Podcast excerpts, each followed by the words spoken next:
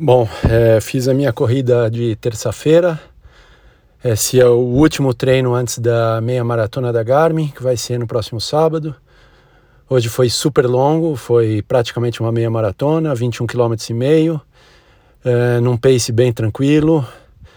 Então o treino é tranquilo, mas realmente duas horas e dez minutos correndo é é cansativo, é uma aquela coisa extra da corrida longa, sem dúvida. Fiz várias de 16 quilômetros, a 21 é. E agora fica na cabeça, né? É, será que eu faço realmente a meia maratona 1 hora e 44?